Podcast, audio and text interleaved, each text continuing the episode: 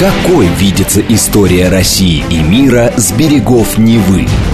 Авторская программа петербургского историка Сергея Виватенко «Виват. История». Самые яркие и самые загадочные страницы прошлого, судьбы людей и империй, великие достижения и потрясения от древних времен до современности. «Виват. История». Программа предназначена для лиц старше 16 лет. Здравствуйте, вы слушаете «Радио говорит Москва». В эфире программа «Виват История». У микрофона Александр Ромашова и, конечно же, автор и ведущий программы «Петербургский историк» Сергей Виватенко. Здравствуйте, Сергей. Здравствуйте, Саша. Здравствуйте, дорогие друзья.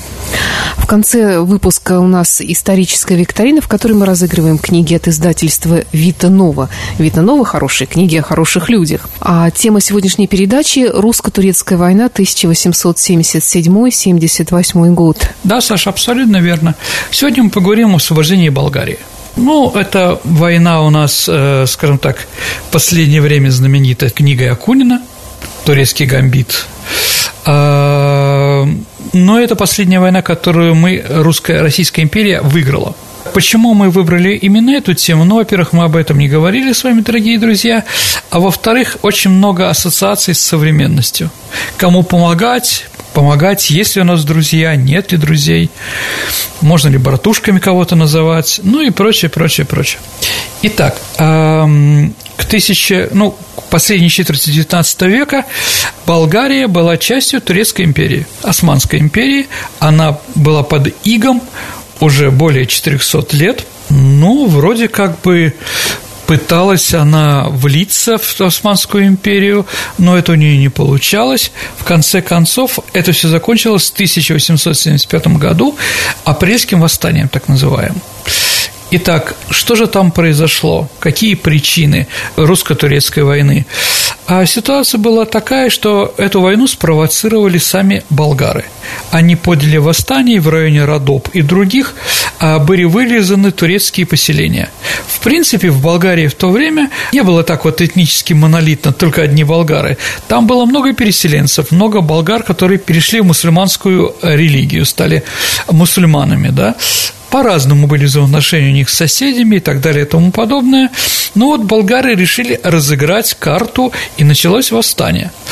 А, по турецким по турецким источникам погибло более пяти тысяч человек турок были вырезаны, да. Мирное население? Мирное население жило? Болгарии турецкого происхождения, да, оно было... Они компактно проживали в каких-то Ну, не компактно, местах, да? там было через полосицы, но в каких-то местах были пятна проживания, mm-hmm. так называемые. И сейчас есть часть Болгарии, где компактно проживают турки. Ну, естественно, сразу пошел ответ.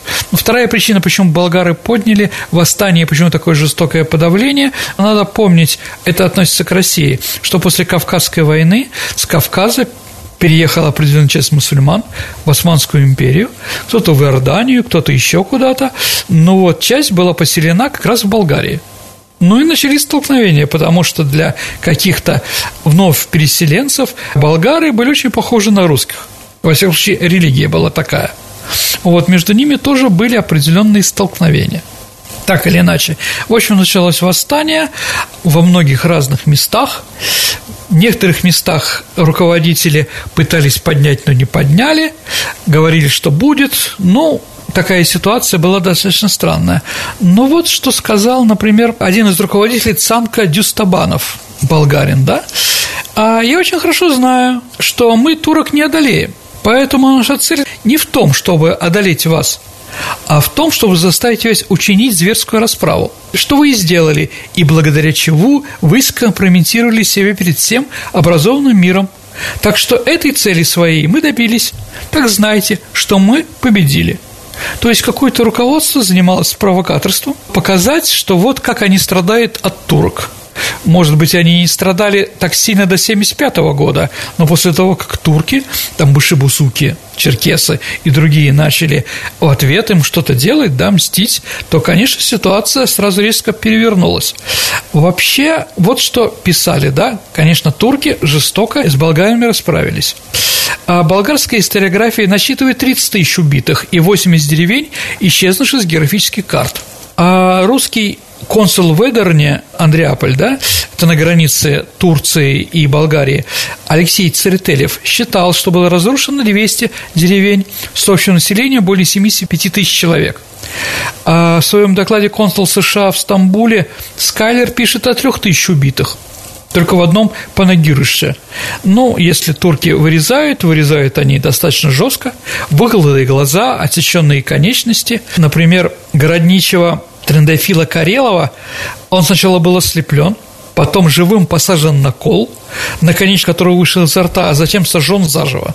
Саша, извини за такие подробности. Но ну, понятно, что эти подробности очень хорошо распространялись во всех газетах э, в Европе, и там были достаточно большие скандалы. Итак, что же было в России – Русская армия после Крымской войны 1956 года, которую мы проиграли, подверглась реформированию. Мы, Саша, с тобой говорили про государственные реформы 60-70-х годов, что военная реформа тоже произошла в два этапа – 62 год и 74 Но министр военный был Милютин, который все это проводил. Ну, что был отменен директорский набор, отмена телесных наказаний в армии – Вместо всеобщего воинского рекрутского набора всеобщая воинская повинность, когда все мужчины служили, ну, не 25 лет, а там 5-6. Угу. Вот, сокращение срока службы, появляется техника, паровой флот, появляется телеграф, появляется многозарядное оружие там, да, появляется генеральный штаб, страна была поделена на округа. А, в общем, это должно было сделать нашу армию боеспособным. Но, Саша, 74 год и 77 -й. Прошло только три года. Понятно, что сразу ждать каких-то положительных вещей было просто невозможно. Поэтому болгарское восстание застало нашу армию недореформированной, недоизмененной. Это всегда очень плохо, потому что работает или старый вариант консервативный, или новый современный. А когда половина, это невозможно, сами понимаете. Ну и, конечно, никуда не делись исконно российские недостатки нашей армии, которые были в Крымской войне очень хорошо известны. Это казнократство, взяточество, подлоги, показухи. А, конечно, очень неудачный был наш командный состав. А, как и прежде, он выбирался не столько по дарованиям, сколько по близости к верхам. То есть, дорогие друзья, давайте заявим, в войне Россия была не готова – Никак, но болгары ждать не захотели. Или ситуация в Болгарии была такая, что ждать они не захотели. Итак, вступили в войну в 1977 году, полностью уступая Турции. Это сразу все показало, то, что я говорил, сразу после первых успехов, ну, мы сейчас рассмотрим все это, да, все наступление встало и на Балканах, и на Кавказе. Командующим русскими войсками был назван Николай Николаевич Старший. Это Николай Николаевич, брат Александра II, сын Николая I все его, ну, в основном все называют его бездарным главнокомандующим. Человек, который не мог нормально руководить войсками. Но, например, на Балканах он что сделал? Равномерное распределение войск без резервов. То есть не было направления главного удара, не было главной колонны, которая наступала, а в разных местах все было поделено одинаково.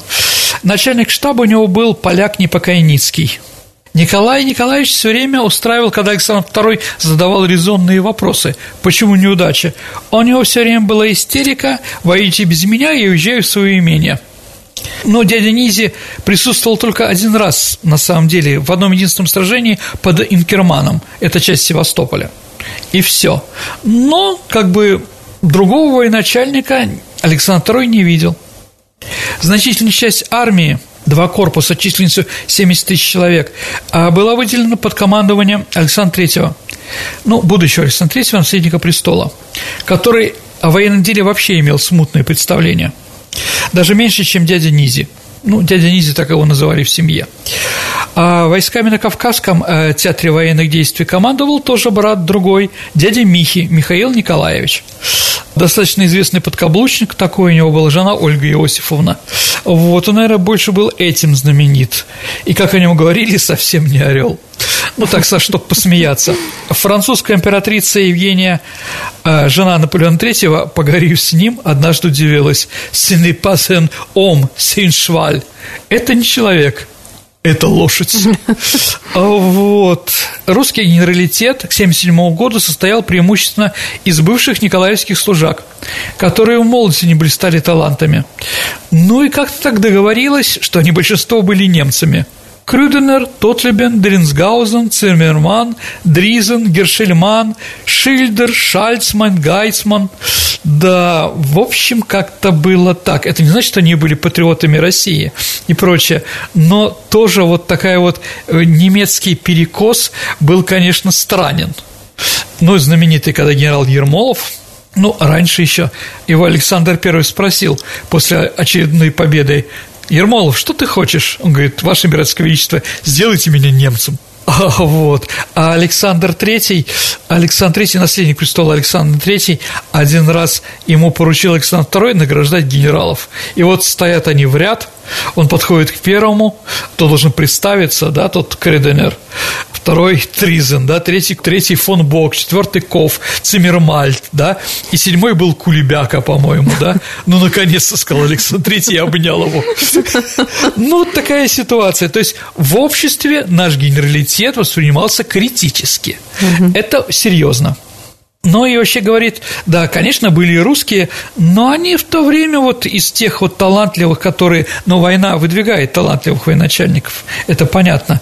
Это Гурко, Драгомилов, командовали дивизиями Столетов, командовал болгарским ополчением, то есть ничем. Сейчас в Болгарии, конечно, восхищается болгарским ополчением, но, в принципе, там, кроме храбрости, ничего, в принципе, не было. Ну, не профессиональные – ну и Скобелев, если вы спросите, да, но Скобелев в начале войны вообще служил на должности вольно определяющегося генерала. У него не было никакой должности. А вот общий уровень русского командного состава министр обороны Милютин в своем дневнике написал так. «Остается одна надежда на то, что мы имеем против себя турок, предводимыми еще более бездарными вождями». Да, эта надежда, в общем-то, министра оправдалась, если честно. Итак, чем воевали? Какие были э, вооружения? Какое было вооружение? Ну, пехота имела на вооружении винтовку Бердана. Ну, знаете такую берданка? Это однозарядная винтовка. Вот если Мосина там 4 патрона, да, там, то в Бердане только один. Ну, например, э, сколько этих было винтовок, да? Хайрем Бердам – это американский конструктор. Например, э, в кубанском казачьем войске, когда началась война, имелось 6,5 тысяч винтовок системы Бердана, не доставало 2 тысячи. И вот прибыл транспорт в Екатеринодар, значит, 10 тысяч винтовок. Там половина была комплект Бердана, второй комплект был системы Таннера, третий э, пластунский батальон, например, был вооруженный системой Карлеля – то есть Потом еще были драгунские ружья системы Крика. То есть о чем это говорит? То есть только у бедных казачков было четыре разных винтовки четырьмя разными калибрами, четырьмя разными, скажем так, способами из них стрелять и воевать. А вот. Сложности при обеспечении боеприказов, все вот такое вот. То есть не было монолитности, не было единства. Что было, тем и вооружили. Ну, появляется, конечно, многозарядный пистолет Смит Вессон – это, конечно, был шаг вперед, появляется телеграф. То есть война была, стала более современной. Главным театром военных действий в то время были, конечно же, Балканы. Сюда была нацелена Дунайская армия Николая Николаевича, о котором мы говорили, 185 тысяч человек. Турки здесь имели 165 тысяч человек. Вспомогательным театром военных действий была Малоазиатский или Закавказский. Россия здесь имела 108 тысяч человек под командованием Михаила Николаевича, турки – 100 тысяч человек. А русский стратегический план был таков силами Дунайской армии освободить Болгарию и ударить Константинополь, где и покончить с государственностью Турции. Когда великий князь Николай Николаевич прибыл к царю за инструкциями, царь ему сказал только одно слово – Саш, Константинополь, угу. и больше ничего. На Кавказе царь и его братья планировали сначала выждать, ну и потом, да, сколько можно, столько наступать. У турки строили более скромные, но тоже победоносные планы. Опираясь на четырехугольник мощных крепостей на Балканах, Силистия, Варна, Шумна, Рущик, затянуть войну на Балканах и замотать силы русских, потом отбросить их с Балкан и захватить Румынию. А на Кавказе просто сидеться в стратегических крепостях, такие как Байзет, Ардаган и Карс – и поднять горцев на новую Кавказскую войну. Война сразу пошла не так. Вообще, славно было на бумаге, но забыли про овраги. Что мы там планировали, часто очень не получается. Так вот, на Кавказе, где мы должны были выжидать, там, наоборот, наши войска очень сильно активизировались. Русские войска сразу же устремились вперед и взяли Байзет. Помните книгу Пикуля про угу. это? Да. Потом был взят Артаган и поступили к Карсу. Карс был сильнейшей крепостью мира. Это горы. Он был на плато. А русские дважды овладевали им в 28 году а, при помощи штурма и в 55-м при помощи осады. Он был после этого так укреплен, что казался неприступным. Однако в ночь на 6 ноября 1977 года корпус генерала Лариса Меликова, ну, будущего полуимператора, министра внутренних дел, да, пошел на штурм, Карс и взял. Это Саша второй после взятия Измаила Суворовым классический образец ночного штурма.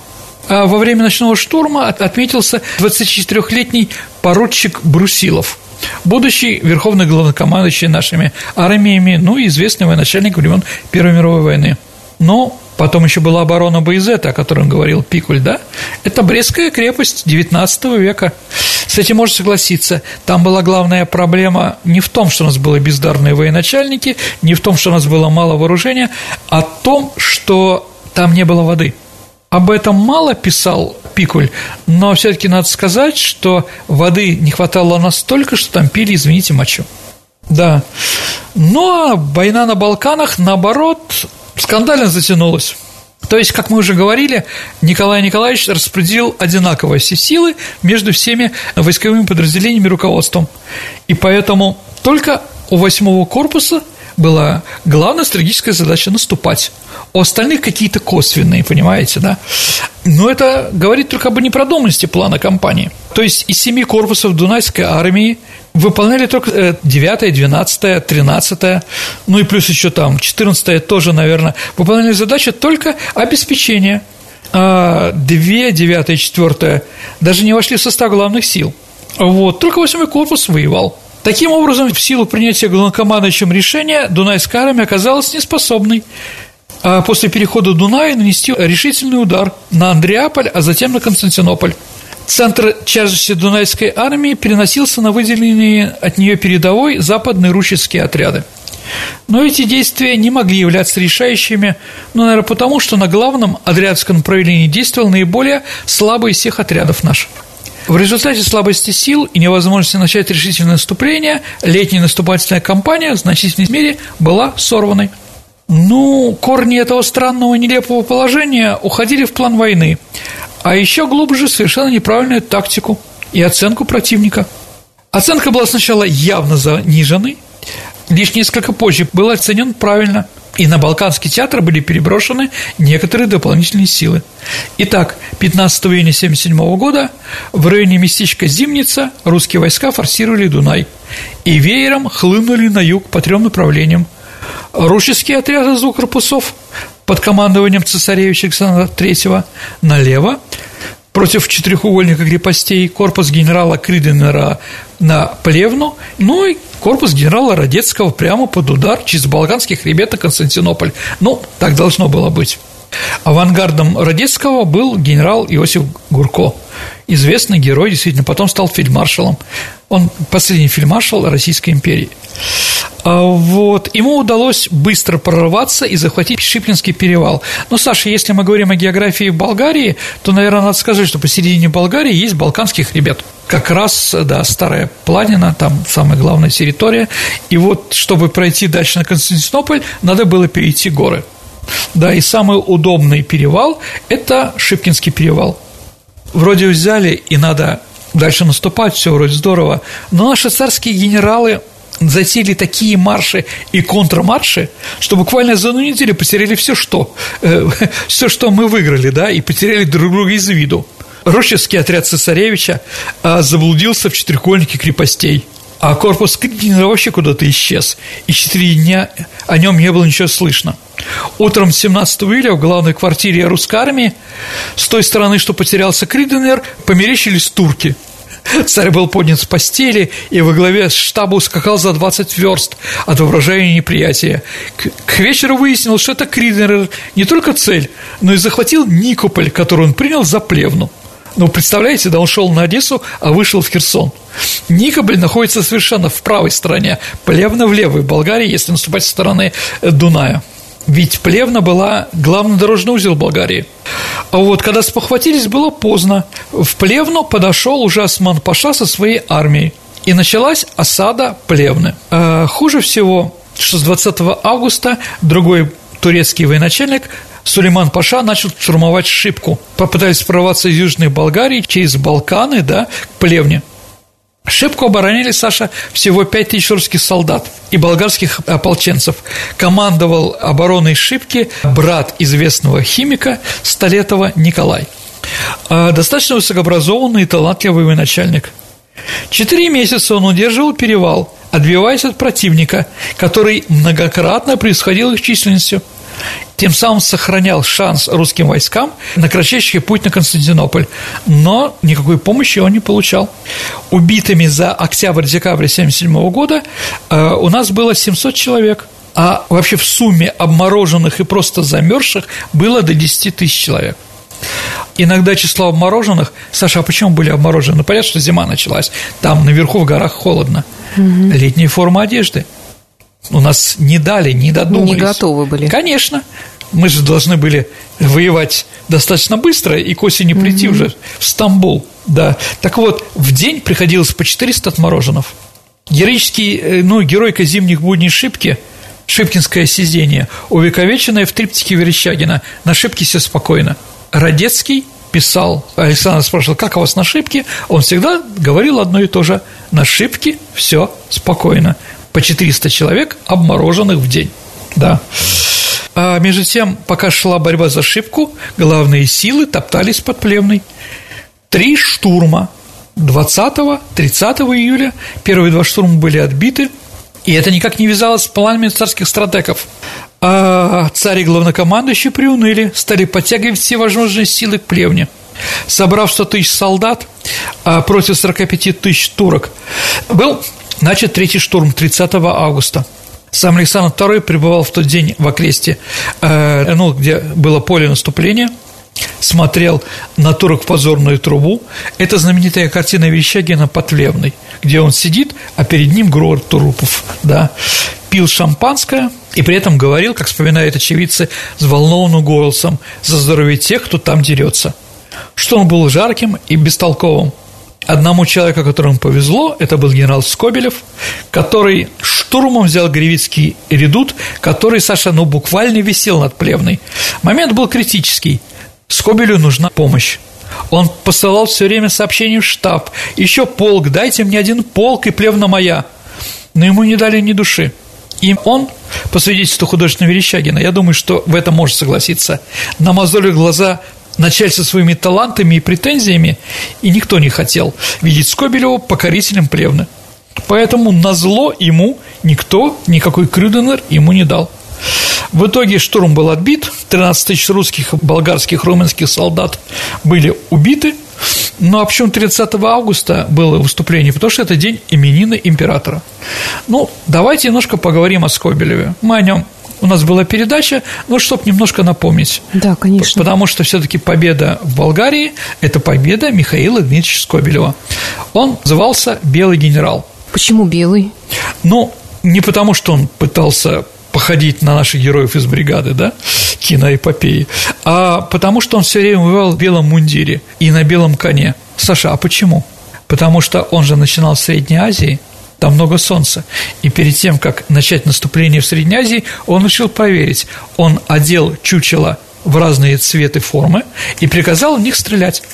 И на солнце оказалось, что меньше всего точных попаданий именно в белый цвет. И он одел наших солдат в белый цвет. какое интересное исследование. Определенно.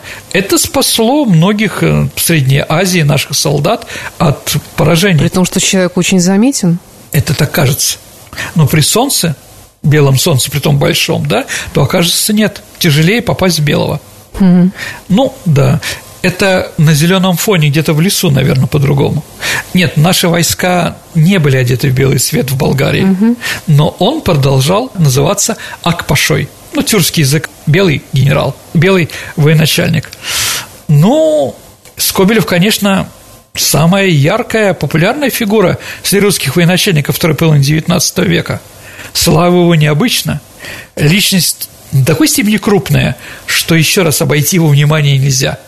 В нем, наверное, можно так сказать, затейно переломился, что ли, красивый, самобытный, истинно русский талант.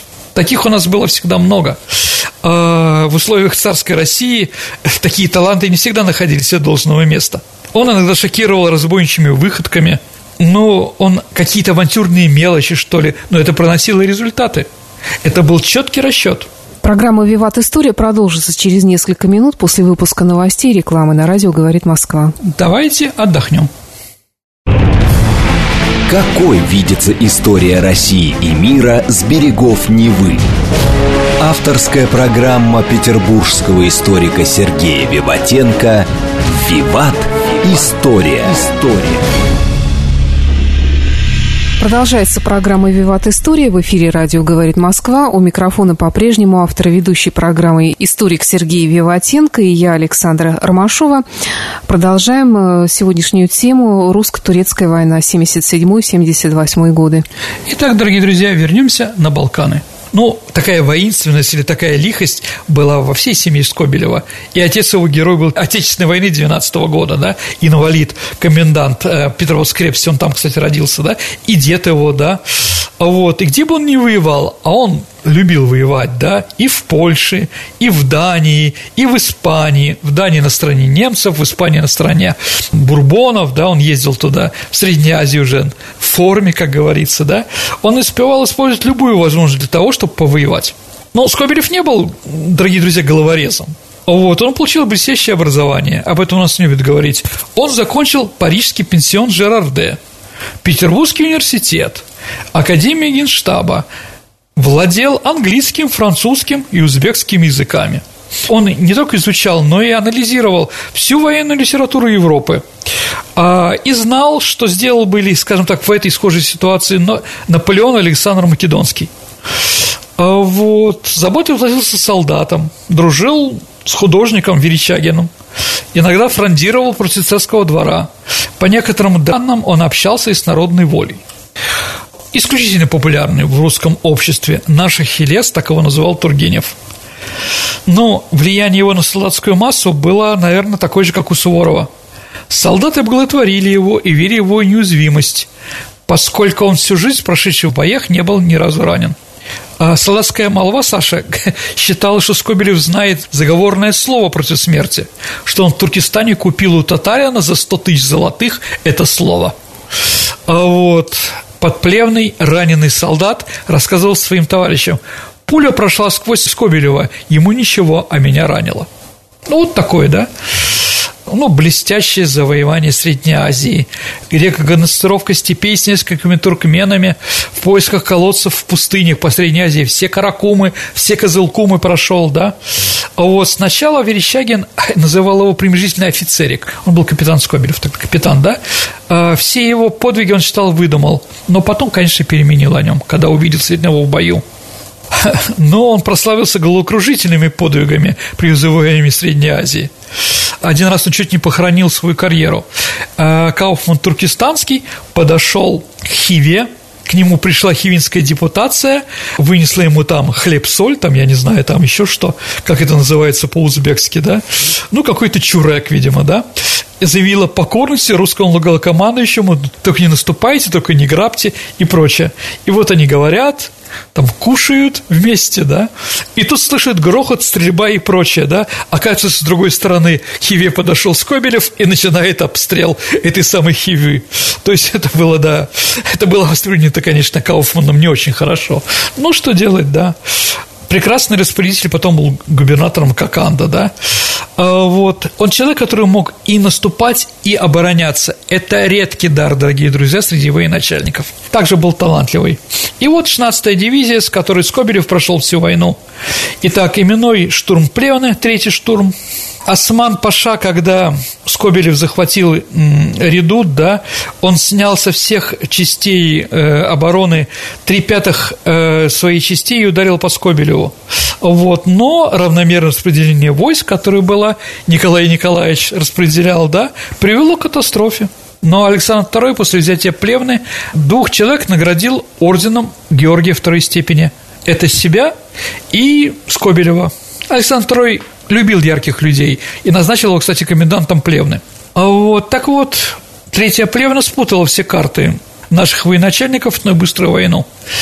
Беды войны, которую затягивала, становилась все более разорительной для страны, вызывала ропот в стране. В Европе возникла угроза антирусской коалиции. Англия, Австро-Венгрия начали уже переговоры определенные. И английский историк Тейлор, я думаю, с ним согласился, резонно заключал, что Плевна, вот эти вот три штурма неудачных, продлила жизнь Османской империи еще на 40 лет. А в такой обстановке царизм пытался форсировать события. А Плевна больше, не, больше ее, скажем, штурмом не брали. Был вызван тот Лебен, герой обороны Севастополя, который окружил э, со всех сторон крепость эм, капонирами, э, сапами, траншеями, и начался осада. Стали ждать, когда у турок закончились припасы. 10 декабря туркам стало не в моготу, и они сдались. Пленены были 42 тысячи солдат, 2 тысячи офицеров, 40 генералов, ну и сам Осман Паша – Александр II понимает, что он, как военачальник, оказался не очень силен, уезжает обратно в Петербург. Турция лишилась лучшей части своей армии, а Россия, наоборот, высадила 100 тысяч человек для активных наступлений. Русское командование по совету Милютина отваживалось на героический переход через Балканский хребет зимой. Летом еще нормально, но зимой все стоит. Вы знаете, даже кавказские войны против Чечни – Первая и Вторая Чеченская война, зимой практически войны не было. В Афганистане зимой тоже было мало войн, да? Все думали, что зимой в горах воевать невозможно. А все иностранные специалисты были уверены. Журналисты иностранные разъехались на зимние квартиры. Мольтке, начальник генерального штаба, разрешил немецким военным наблюдателям уехать зимой в отпуск. А Бисмарк, у которого висела карта Балканского полуострова на стене, снял ее – Сказал, что до весны она ему не понадобится. Но русские, да, провели один из самых трудных в истории переходов. Генерал Гуйков возглавил это наступление вместе с Святополом Мирским. Было тяжело, снега было много, многие падали в пропасти, лошади и прочее. Ему один раз доложили, что один из перевалов артиллерию на руках поднять нельзя. Гурков приказал втащить зубами. И втащили, Саш. Итак, в декабре 1977 года русские войска перешли через э, Балканы и вышли в район Пловдива где 17 января были разгромлены турецкая армия, и 11 февраля мы подошли к местечку Сен-Стефана. Сен-Стефана – это пригород, сейчас это большой Стамбул, из него уже видны, уже видны все минареты, Святая София. Э, вот, 12 километров до Босфора. То есть победа была понятная.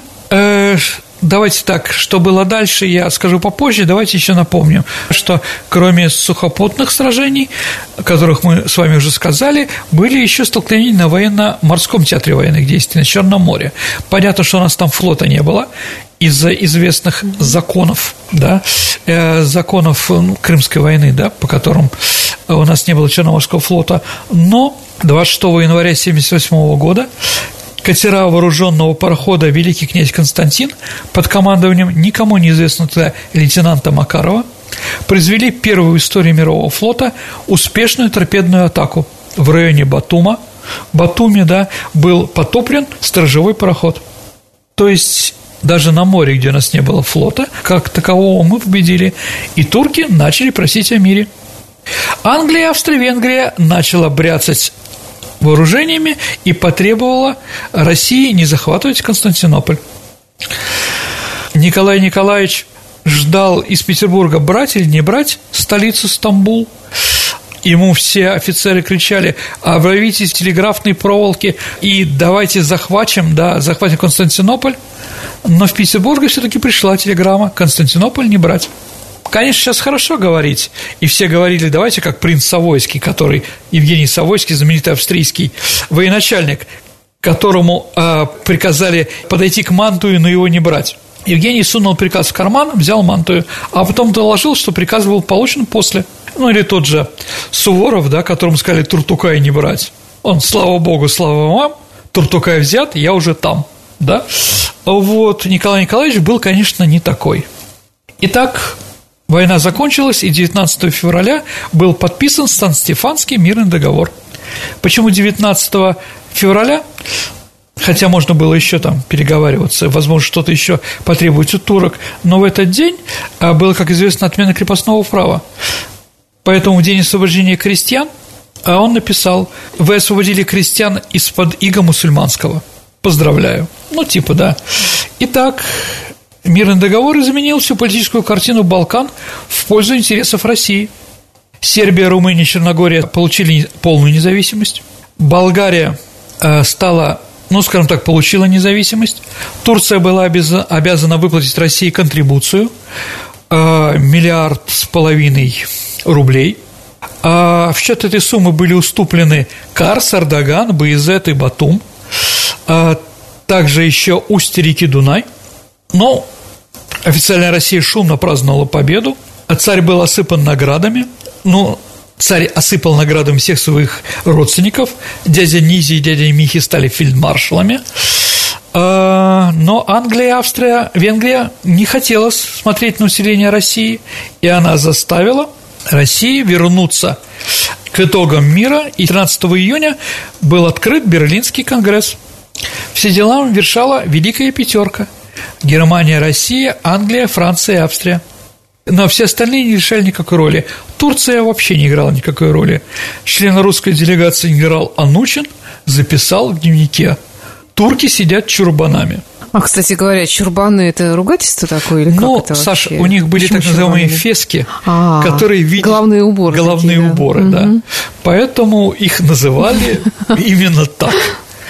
Но мы вынуждены пойти на попятную территория болгарского княжества, а по Сан-Стефанскому договору она выходила к Егейскому морю, да, была ограничена лишь северной половиной. Южная Болгария стала провинцией, Восточная Румелия. Территория Черногории была урезана. Россия возвращала Турции героический Боязет. В качестве контрибуции взыскали не полтора миллиарда, а лишь 300 миллионов рублей – Наконец, Австро-Венгрия оговорила все права на оккупацию Боснии и Герцеговины. То есть, не воюя ничего, она получила громадную территорию. Канцлер Горчаков в записке царю по итогу Конгресса признал, Берлинский конгресс есть самая черная страница в моей карьере. Царь прописал сверхой и в моей тоже. Итак, ну что еще можно сказать про русско-турецкую войну? Война стала первой, на которой царское правительство допустило корреспондентов, журналистов, и своих, и зарубежных. Отныне официальные донесения уже не были единым источником информации о войне. Впрочем, и корреспонденту в новинку иной раз выдумали свои репортажи похлеще официальных сообщений. Ну, знаменитый такой э, журналист Василий Немирович Данченко э, получил в армии кличку Невмирович Вранченко. Вот. Ну, вместе с журналистами прошел всю войну, конечно, и художник Верещагин. В войну участвовали такие люди, которые потом стали известны в нашей стране, как будущий военный министр Поливанов. Добровольцами на войну ушли Склифосовский, врач, Пирогов, Боткин, писатели Гаршин и Гелеровский. 60-летний Тургенев говорил, «Будь я помоложе, я сам бы поехал туда». А 50-летний Лев Толстой «Вся Россия там, и я должен идти». Но Софья его не пустила. А вот Николай Некрасов в поэме «Кому на Руси жить хорошо» написал про эту войну знаменитую фразу «Рать поднимается несокрушимая». Это про это, а не про революцию, как говорили в то время. Но после войны в 1681 году русским царем становится Александр III после смерти Александра II. Александр Александрович не любил Скобелева, поэтому он был задвинут далеко-далеко. Война нам стоила 1 миллиард рублей, два бюджета, 250 тысяч убитых. Александр III считал, что братушки также должны были сами что-то предпринять, а у нас нет денег – а мать Скобелева, которая поехала в Болгарию с медицинской спонсорской помощью, была убита там. Такая ситуация, да?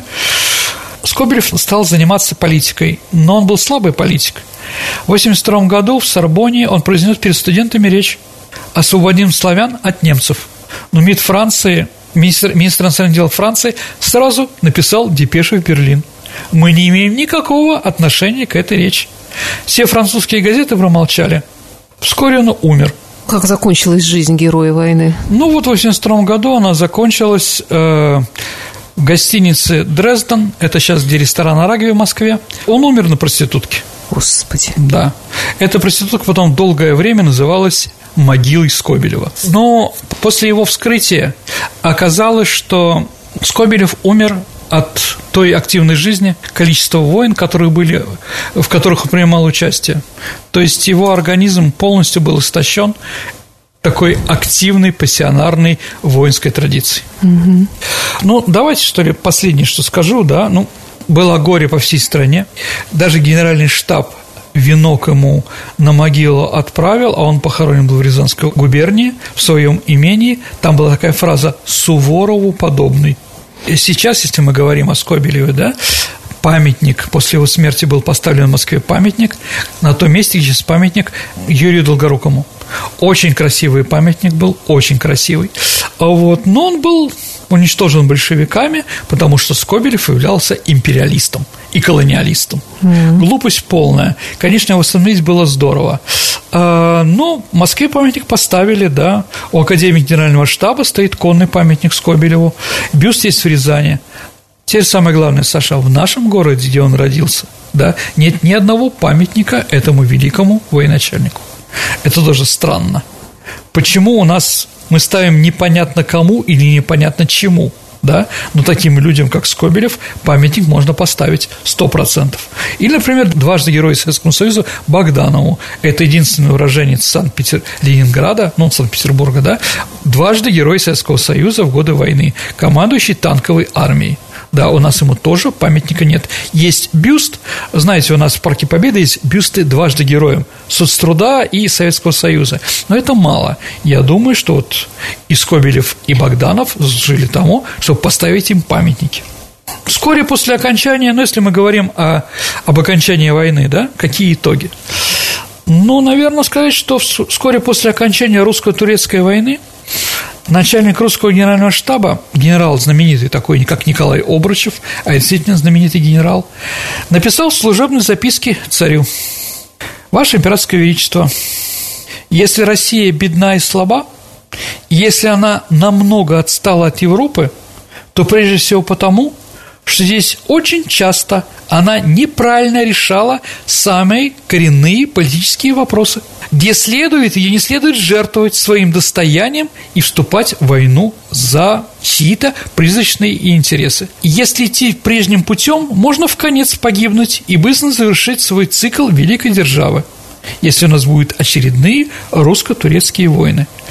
То, что мы 250 тысяч потратили, в общем-то, бездарно – да, а с другой стороны, нас болгары-то и не ждали, Послушайте, пожалуйста, в передаче «Болгарский гамбит», который у нас был. Единственное, я процитирую. Александр II и Александр III, его сынок, вступает в Софию, там колокольный звон и прочее, прочее. И вот Александр II говорит Александру Третьему, ты знаешь, сынок, глядя на этих лукоголовых болгар, я понял, что мы погорячились. Александр III сказал, да, папенька, вы абсолютно правы, турки намного честнее и героически. Вот так вот. Ну и потом Болгария, да, в 15 году вступила в войну против России. Во всех мировых войнах Болгария выступала против нас. Вот такое, да. Но ну, ну чего-то и... они сами хотели тогда. Но они получается. сами не хотели, они хотели чужими руками. Они угу. получили, да, чужими руками, чужими смертями, да. А вот то, что они желали, да, спровоцировали Европу, провоцировали Россию в первую очередь. Но закончилось для нас это вот не очень удачно. Ну и обращаясь снова к письму Обручева, наверное, сказать, что слова генерала Обручева не потеряли свою актуальность в наши дни, дорогие друзья.